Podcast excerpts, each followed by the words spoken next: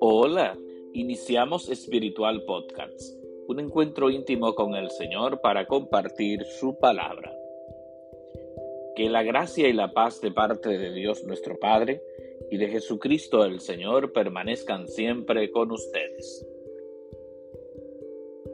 Les recuerdo que pueden seguirnos a través de Spotify, Apple Podcasts, Google Podcasts y Radio Juventus Don Bosco. Que el Señor esté con ustedes. Lectura del Santo Evangelio según San Lucas. En aquel tiempo María dijo, Proclama mi alma la grandeza del Señor, se alegra mi espíritu en Dios mi Salvador, porque ha mirado la humillación de su esclava. Desde ahora me felicitarán todas las generaciones, porque el poderoso ha hecho obras grandes por mí su nombre es santo y su misericordia llega a sus fieles de generación en generación. Él hace proezas con su brazo, dispersa a los soberbios de corazón, derriba del trono a los poderosos y enaltece a los humildes. A los hambrientos los colma de bienes y a los ricos los despide vacíos. Auxilia a Israel su siervo, acordándose de la misericordia, como lo había prometido a nuestros padres, en favor de Abraham y su descendencia por siempre. María se quedó con Isabel unos tres meses y después volvió a su casa.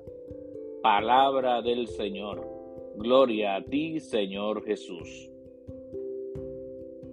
Estimados amigos de Espiritual Podcast, en el Evangelio que hoy escuchamos, continuación del, del que escuchamos ayer, nos presenta a María entonando ese cántico tan hermoso, el Magnificat.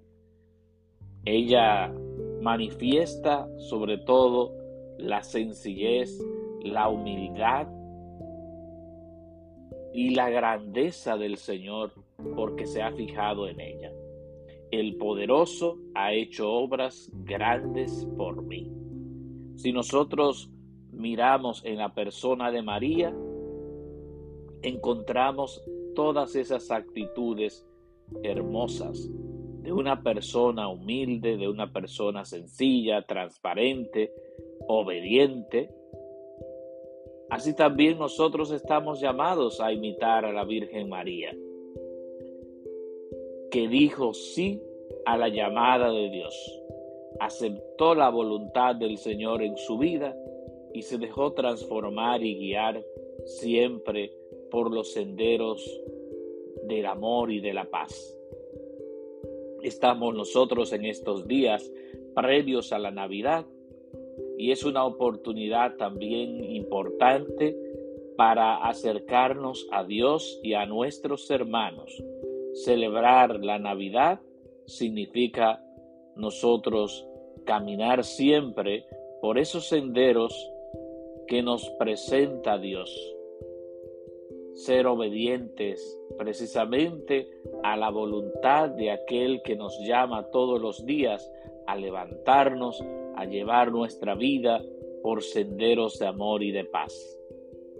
Vamos a pedirle al Señor que nos dé la fortaleza para que verdaderamente nosotros celebremos una auténtica Navidad y que todavía estos días previos al día de la Navidad nos sirvan precisamente para seguir preparando ese gran acontecimiento, el encuentro con el Dios con nosotros. Que el Señor esté con ustedes y que la bendición de Dios Todopoderoso, Padre, Hijo y Espíritu Santo, descienda sobre ustedes y permanezca para siempre. Amén.